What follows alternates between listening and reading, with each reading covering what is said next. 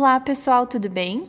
Mais um episódio está começando e continuamos com a nossa temporada natalina aqui no Bibliocast. E para seguirmos com esse especial de Natal, convidamos duas pessoas muito importantes para a nossa escola: o diretor Alexandre Dias Lopes e o vice-diretor Adenir de Brito. Sejam muito bem-vindos ao nosso Bibliocast. Eu que agradeço a oportunidade de poder é, estar junto com vocês, trazendo essa novidade, essa possibilidade de trabalharmos a literatura através da tecnologia. Valeu, obrigado. Obrigado pela oportunidade de participar deste momento bem significativo e dessa proposta que faz a diferença. Então, vamos lá. Muito obrigada desde já pela participação de vocês.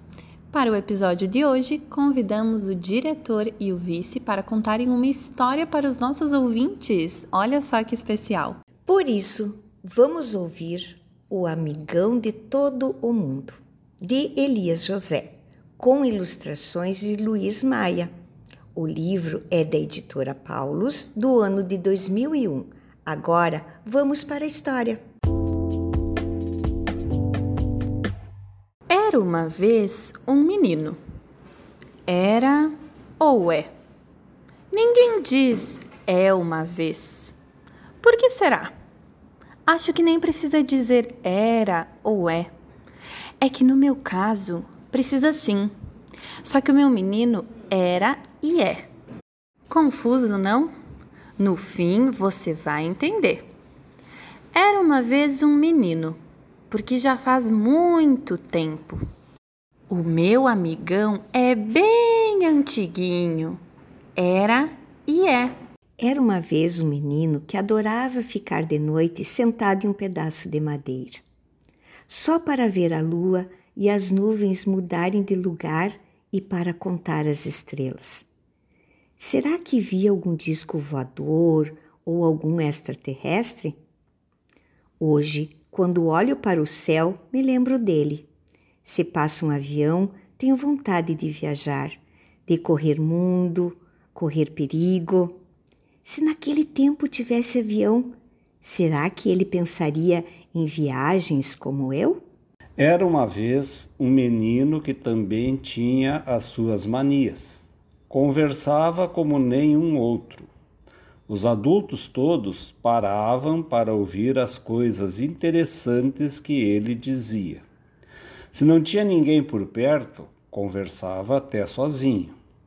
Conversava com os animais, imitava os passarinhos e nadava como os peixes. Subia no alto das árvores e lá ficava longo tempo, pensando e comendo frutas. Adorava a fruta principalmente temporã. Dizia que elas apareciam fora do tempo para atender às vontades dele. E como era um menino cheio de vontades, a mãe faltava adivinhar o que ele pediria cada manhã. Ela dizia que ele era um comilão e um inventador de coisas. Era uma vez um menino que adorava mexer com a terra amaciar a terra, adubar e plantar. Cuidava do jardim da mãe com muito carinho. Os vizinhos e os amigos elogiavam a beleza das flores em cores e formas variadas. Ele dizia que não tinha segredo nenhum, apenas dava para elas água na hora certa, muito carinho e muita conversa. As flores não gostam de quem fica calado perto delas. Não gostam de mãos que não fazem carinho, de boca que não cumprimenta nem elogia. Cada flor ou tipo de grama recebia um nome bonito, cheio de música e meio ligado às cores. Eu acho que foi ele que começou a dar nome para as flores. Era uma vez um menino que ajudava o pai no seu trabalho. O pai não gostava de ver crianças trabalhando. Dizia que criança era para brincar. Mas o menino insistia, ameaçava fazer birra e ganhava a parada. Ele achava o trabalho um brinquedo. Dizia que o dia era grande, com tempo para tudo. No fundo, O pai ria e gostava de que ele ficasse na oficina. Era um menino muito esperto e inventador. Os seus palpites eram sempre certos. Com o filho perto, o trabalho ficava mais fácil e leve e bonito. Ou será que ficava do mesmo jeito? Ou será que a presença do filho apenas fazia o tempo passar sem sentir? Pai Coruja não faz outra coisa que não seja contar vantagens do filho. O pai olhava para suas mãos calosas e muitas vezes doloridas não reclamava. Eram os ossos do seu ofício. Mas não queria que as mãos do filho ficassem assim. O seu menino tinha força nas mãos, mas tinha mais força nas palavras. Poderia ajudá-lo nas partes mais leves do trabalho. Conversavam muito, faziam planos e trabalhar assim era bem gostoso. Era uma vez um menino que era companheiro da mãe. Se a mãe se deitava, cansada, ele sentava-se ao pé da cama e contava-lhes história, ou contava cantigas para niná-la. Misturava céus e terra, e água, bichos e gente. Ela ria, achando tudo incrível. Para ele, tudo era possível. Em vez de dormir, a mãe sentia-se mais leve levantava-se e recomeçava o trabalho. Às tardinhas, a mãe sentava-se numa pedra com o menino e o marido ao lado dela. Comentavam o dia que passou e os dias que estavam para chegar. Se lhes vinha medo ou tristeza para atrapalhar a alegria, era hora de cantar. Cantar canções muito alegres. E o menino ria, cantava junto, dançava e abraçava a mãe.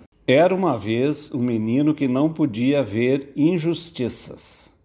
Não podia ver ninguém sofrendo. Se alguém sofria por injustiças, ele parecia um herói na defesa. Discutia, dava exemplos. Falava ainda mais. Contava fábulas com bichos, ensinando aos homens o jeito certo de viver. Com o poder de suas palavras, as pessoas se entendiam melhor, ficavam mais justas. Acho que, se vivesse hoje, o menino sofreria muito mais. Há muitas injustiças, muitos homens sem trabalho, muitas crianças famintas, muita gente morando nas ruas, muitas pessoas agredindo umas às outras mas penso que o nosso amigão vê tudo tudinho. Só que o mundo cresceu muito, ficou incontrolável. Aos poucos ele vai dando um jeitinho de melhorar a vida. Era uma vez um menino que gostava de visitar os velhos e os doentes. Só falava para eles coisas divertidas. Contava-lhes piadas e casos e ria mais do que eles. Cantava, dançava, abraçava todos com carinho. Todos quase morriam de tanto rir e ficavam mais aliviados. Como sabia muitos segredos da natureza, gostava de arrumar remédios. Mas o que curava, na verdade, eram as suas palavras de carinho. Não era mesmo um amigo especial? Quando vejo pessoas doentes, com problemas físicos ou bem velhinhas, lembro-me do meu amigo converso, ajudo no trânsito, sempre vou com meus pais e os dois irmãos aos asilos e orfanatos. Levamos algumas coisinhas para presentear: revistas, livros e jornais, balas e bolachas. Na verdade, valem muito as palavras e a presença da gente. As pessoas mais velhas e doentes são muito sozinhas. Com a gente perto, acho que lembram da saúde e da família, e a gente acaba se divertindo tanto quanto elas. Era uma vez um menino que não poderia gostar de televisão, de computador, de shoppings, de sorvete e sanduíches. Naquele tempo não havia nada disso. Se eu pudesse, daria para ele muitos brinquedos meus. A gente poderia até jogar bola juntos ou ficar mexendo nos joguinhos de computador. Acho que ele adoraria ler os meus livrinhos de histórias e de poesias. Afinal, são divertidos e cheios de lances interessantes. São sempre bem coloridos e bem desenhados. Nem sei quais eram os brinquedos do tempo do menino. Será que eram os mesmos do tempo de meu pai? O meu pai, eu acho que, se pudesse, teria dado para o menino os brinquedos dele. Ele não cansa de falar em peão, pipa, peteca, carrinho de rolimã, bola de meia, boizinho de chuchu e mil coisas mais. Parece até que no tempo da infância dele os garotos só brincavam. Era uma vez um menino que depois cresceu, sofreu muito, morreu e viveu de novo.